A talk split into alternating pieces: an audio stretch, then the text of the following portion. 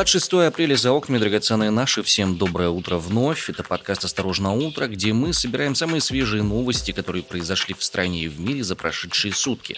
На связи с вами из Сибири двое. Меня зовут Иван Притуляк, родом я из Омска. А меня зовут Арина Тарасова. Всем привет, я из Красноярска. Сегодня довольно много было важных событий, много вещей произошло за прошедший вечер и ночь, поэтому давайте, не откладывая в долгий ящик, переходить непосредственно к ним. Вчера происходило заседание, на котором присутствовал Владимир Путин, и была большая длительная речь главы Генпрокуратуры Игоря Краснова. И вот главное из того, что он сказал. Первое. За последний год в России были признаны нежелательными 18 иностранных организаций. Во многих регионах России выросла стоимость лекарств. Одной из причин стала необъяснимая жадность коммерсантов от медицины. Как это относится к Генпрокуратуре? Стоимость лекарств. Слово коммерсантов мне интересно, да. Нет, ну, Генпрокуратура, она контролирует закономерность некоторых э, действий, и в этом смысле, конечно, они могут проверять уровень цен. Нет, слушай, ну я просто думала, что цены все-таки э, регулирует Федеральная антимонопольная служба. С точки зрения соблюдения закона могут быть подписаны обращения в Генпрокуратуру о том, насколько закономерно то или иное повышение цен. Мне нравится слово коммерсанты в этой ситуации. Сразу так 90-ми повеяло. Да, тут вот ключевое слово коммерсанты, да, все-таки оно. Снова Колумбайн всплыл. В интернете было создано почти 700 сообществ пропаганды идеологии движения Колумбайн. Движение запрещено в России, террористическая, экстремистская организация, не забываем. Во всем интернете, да, появилась? Круто, окей, ладно, двигаемся дальше. Да, и тут нужно отметить, что Краснов поручил прокурорам принимать исчерпывающие меры по борьбе с любым опасным контентом, который культивирует агрессию в молодежной среде. Угу. Далее. Прокурорам было поручено принять исчерпывающие меры по пресечению контрабанды оружия и наркотиков с территории Украины. В результате работы иностранных организаций по интернету гуляют миллионы фейков о вооруженных силах России, по мнению Игоря Краснова. Также прокурорам устроили встряску после публикации сообщений о пытках в российских тюрьмах. Игорь Краснов назвал это острыми проблемами в работе уголовно-исполнительной системы и, по его словам, проведена внеочередная аттестация прокуроров на этом его яростная речь завершилась? Ну ладно, еще есть один тезис про коррупционеров. Продолжается работа по изъятию имущества у коррупционеров, и Краснов заявил, что необходимо также проверить их активы за рубежом. Боже, там уже все заблокировано, заморожено, вообще никак туда не добраться. Ну, знаешь, что забавно? Я пришла вчера в бассейн, там, значит, большое количество детей тренируются, ну, разные секции и все прочее. Я еще пришла вечером, этот такой час пик, можно сказать, был. И вот э, вся эта речь, она транслировалась там в бассейне. Все ее сидели, слушали, внимали. Во время плавания или на входе? На входе, на входе, перед гардеробом, там, где все переобуваются и так далее. У меня такое ощущение, что как раз на входе это какое-то обязательное требование для всех спортивных комплексов, чтобы был телевизор с закрепленным первым или вторым каналом.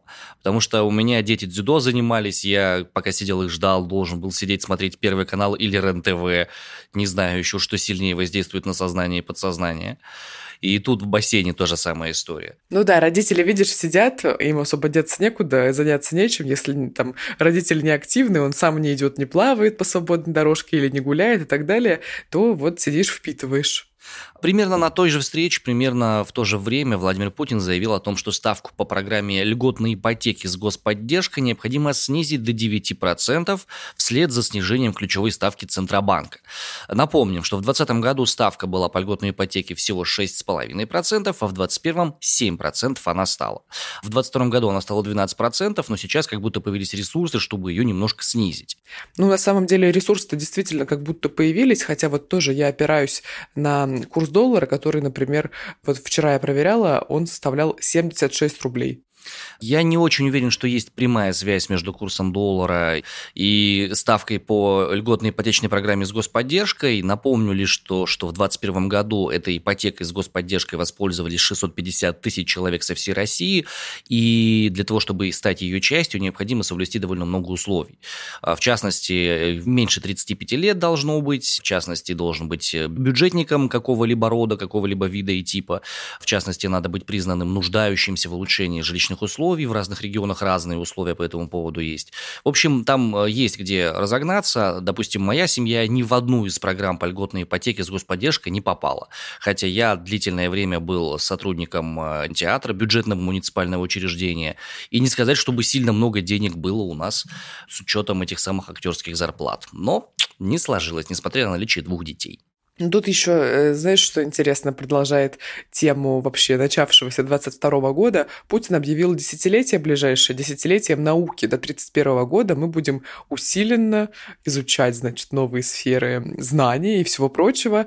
Хорошо, в контексте дальнейших новостей мне будет интересно, как именно это придется делать, потому что с учетом свежих поправок закона об иноагентах, как будто бы научное движение может сосредоточиться только в рамках одной единственной страны, потому что любая другая иностранная информация может быть сочтена э, иностранным влиянием. Но об этом чуть попозже.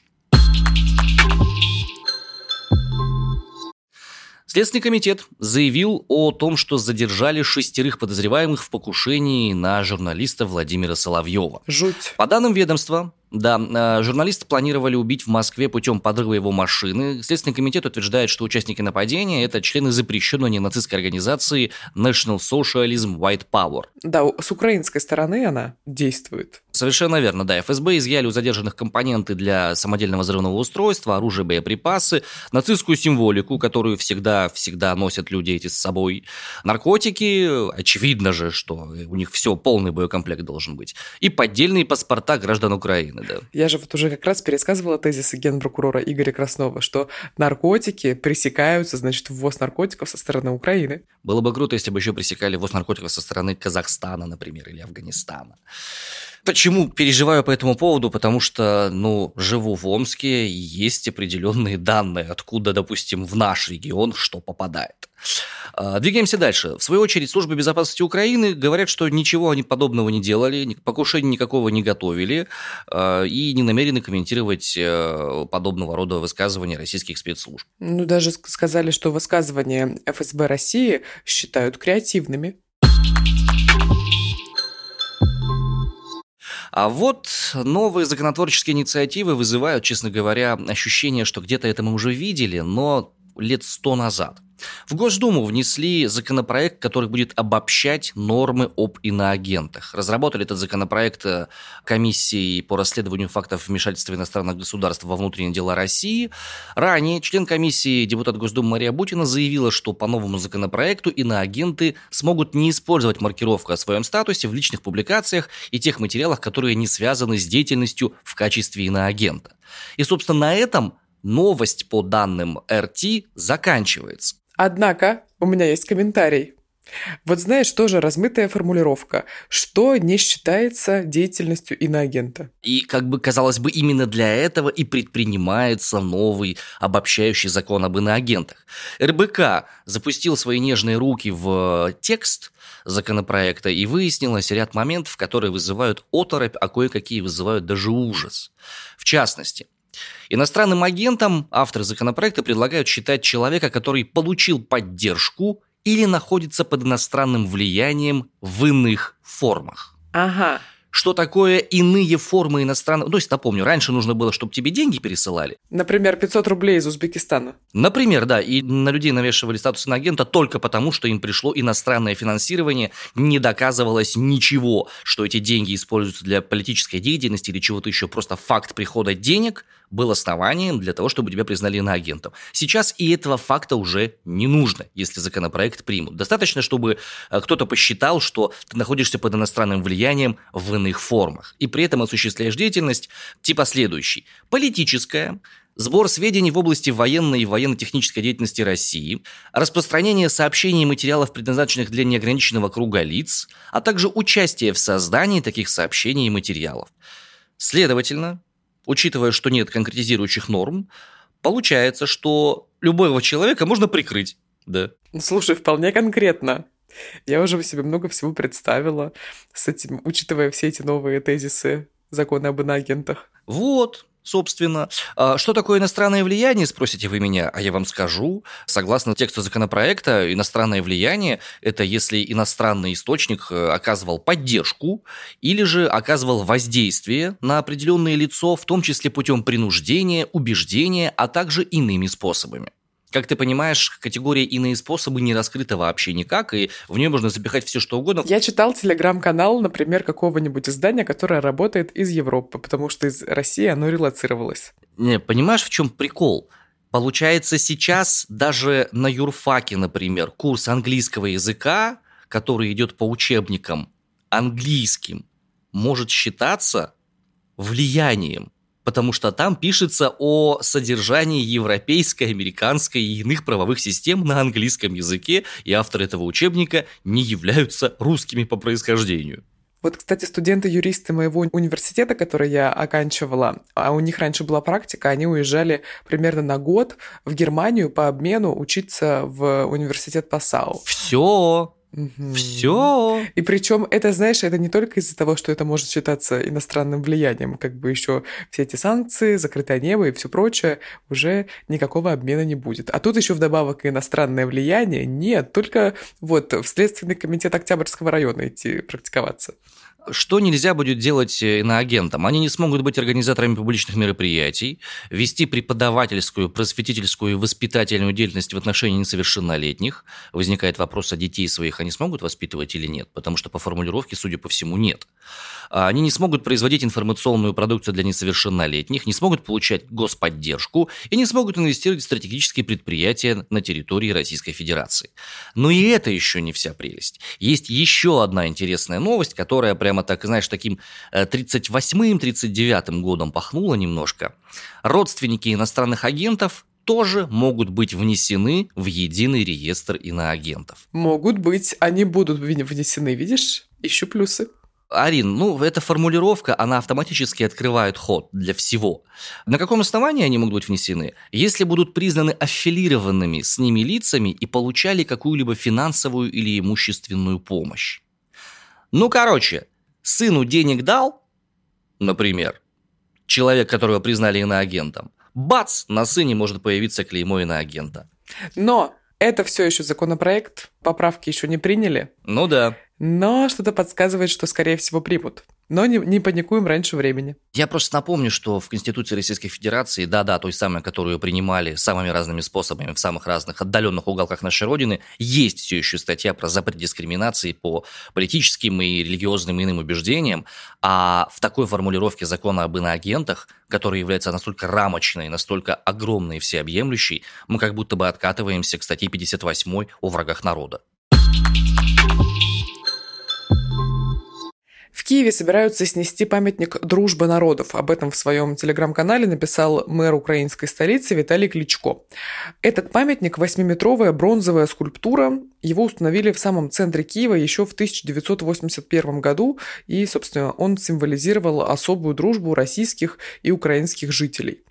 Вот часть цитаты мэра Киева Виталия Кличко. «8 метров металла так называемой дружбы двух народов будут убраны из центра Киева». Конец цитаты. И аналогичное название носит и арка «Дружба народов», под которой пока еще стоит скульптура. Кличко пообещал переименовать ее и впредь подсвечивать цветами украинского флага. Российская сторона никак не комментировала, значит, это заявление. Мне просто интересно, а что будет происходить с фонтаном дружбы народов на ВДНХ? Будут ли оттуда убирать э, статуи, символизирующие те страны, с которыми не очень хорошие отношения в России, или оставят на месте? Слушай, а на ВДНХ же еще павильон есть Украина. Кстати, да. Ну ладно, не наш вопрос, можем этим сильно не интересоваться. А вот чем мы можем интересоваться, так это образованием. МГУ имени Ломоносова, увы, не попал в топ-200 лучших вузов по качеству образования, которое составляется центром всемирного рейтинга университетов. В прошлом году МГУ там был, он находился на 194 месте, в этом году вылетел и оказался на 202. Напомню, вузы оценивают по разным критериям качество образования, востребованность выпускников на рынке труда, качество преподавательского состава, научная деятельность, авторитет, цитируемость и так далее, и так далее, и так далее. В куче все эти показатели определяют, на каком месте находится университет. В глобальную топ-1000 попало 17 российских вузов. За МГУ идут физический институт имени Лебедева РАН, он на 255-м месте, НИЦ Курчатовский институт, 396 место. Сибиряки отметились, кстати, Новосибирский госуниверситет на 496 месте находится, и это, ну, нормально, учитывая, что рейтинг общемировой. В прошлом году журнал Times Higher Education включил в рейтинг лучших универов мира 60 российских вузов.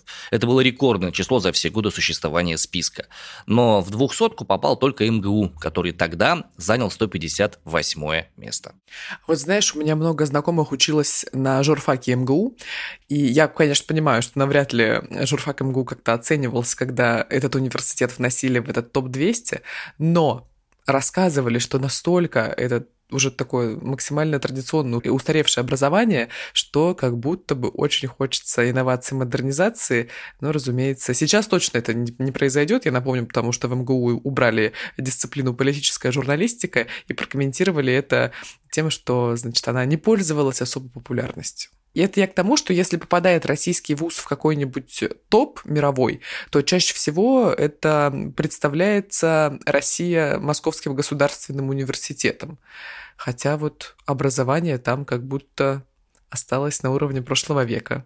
Ну, Арин, подожди, твое утверждение сейчас это касается только твоих данных, которые были ну, с вузом, да, с, да. с конкретным факультетом, связанные с отзывами людей, которые в этом вузе учились. Не-не-не-не. Рейтинги все-таки учитывают совокупность параметров. Они считают, они считать любят. И, тем не менее, в тысячи все-таки наши вузы все еще есть. Значит, у моих детей есть еще шанс получить качественное образование. Кстати, о детях. Отправимся в региональные школы. Там они решили очень быстро среагировать и не дожидаться 1 сентября. Боже, на самом деле я видела эти сюжеты и слышала эти сюжеты, и это вообще что-то очень необычное, скажем так. Не томи, что произошло, расскажи. Ну, начали исполнять гимны, поднимать флаг на линейке в начале недели. Вчера как раз же был понедельник. Вот, например, в Ростове-на-Дону, Краснодаре, Екатеринбурге, Туле, Нижнем Новгороде, Новороссийске и Татарстане не стали дожидаться начала следующего учебного года и внедрили новое распоряжение Минпросвещения, вернее, новую рекомендацию уже 25 апреля. То есть стали начинать каждый день с поднятия флага и исполнения гимна, да? Да, ну что ж, посмотрим, насколько эти меры скажутся на успеваемости учеников. Из интересного, господа, помните, был такой ковид? Ой, мы когда вчера эту новость обсуждали, наша редактор сказала, ой, а кто-то еще интересуется коронавирусом? Так вот, да, Федеральная антимонопольная служба согласовала цены на российские лекарства от коронавируса, сообщает об этом Интерфакс. Курс препарата Молнупиравир будет стоить около 6 тысяч рублей. Цены на Кавипир и Спиравир по 40 капсул составляют 5 800, а одна таблетка Ариплевира будет продаваться по 100 рублей. Слушай, какие-то новые лекарства, мы когда с тобой обсуждали коронавирус и разные средства, которые могут помочь с ним бороться, я не помню такие лекарства, какие-то новые новые появились. Да, мы, кстати, эту тему с лекарствами давным-давно уже не трогали. Я думаю, едва ли не с начала года, как в Казахстане начались все эти разные события, так мы к коронавирусу и не обращались. А, в ведомстве напомнили, что лекарства эти входят в перечень жизненно необходимых и важнейших. Производитель Кавипира Фармасинтез сказал, что лекарства могут ввести в гражданский оборот уже в мае. И тут нужно напомнить, что правительство выделит более 350 миллионов рублей, а если быть точными, 387 миллионов рублей на производство препарата МИР-19 от коронавируса, и их потратят на модернизацию и приобретение необходимого оборудования. еще хочется отметить, что МИР – это аббревиатура. И стоит напомнить о том, что по буквально недавним вчерашним данным а, мир накрывает очередной вариант омикрон-штамма БА2.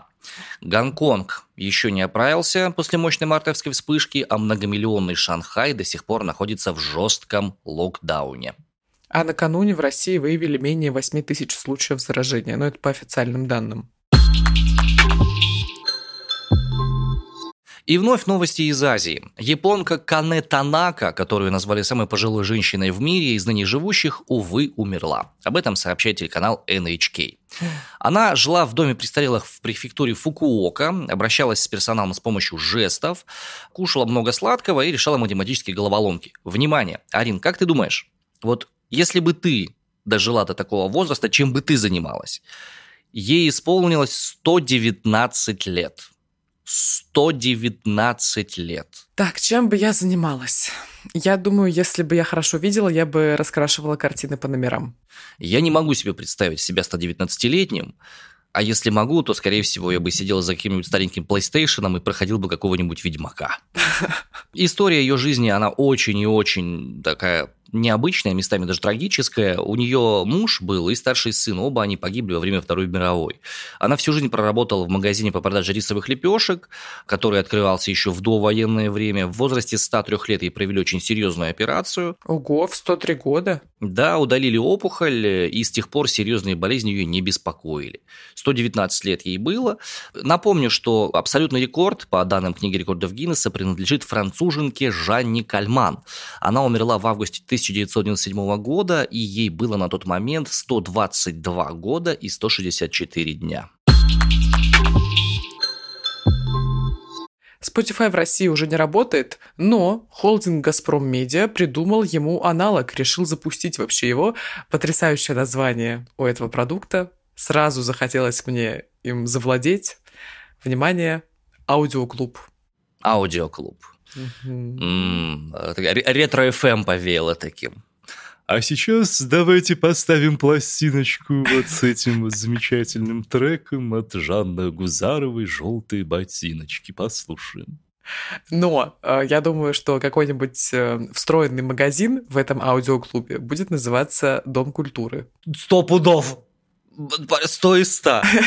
Будут не записи, а пленочки, или, знаешь, там, бобины еще лучше такое, или пластинки. Прослушайте пластиночку, пожалуйста. А вместо плеера будет проигрыватель. Угу. Но пока неизвестно, когда новая платформа начнет свою работу, в холдинге не раскрывают объем инвестиций в проект и выбранную модель монетизации.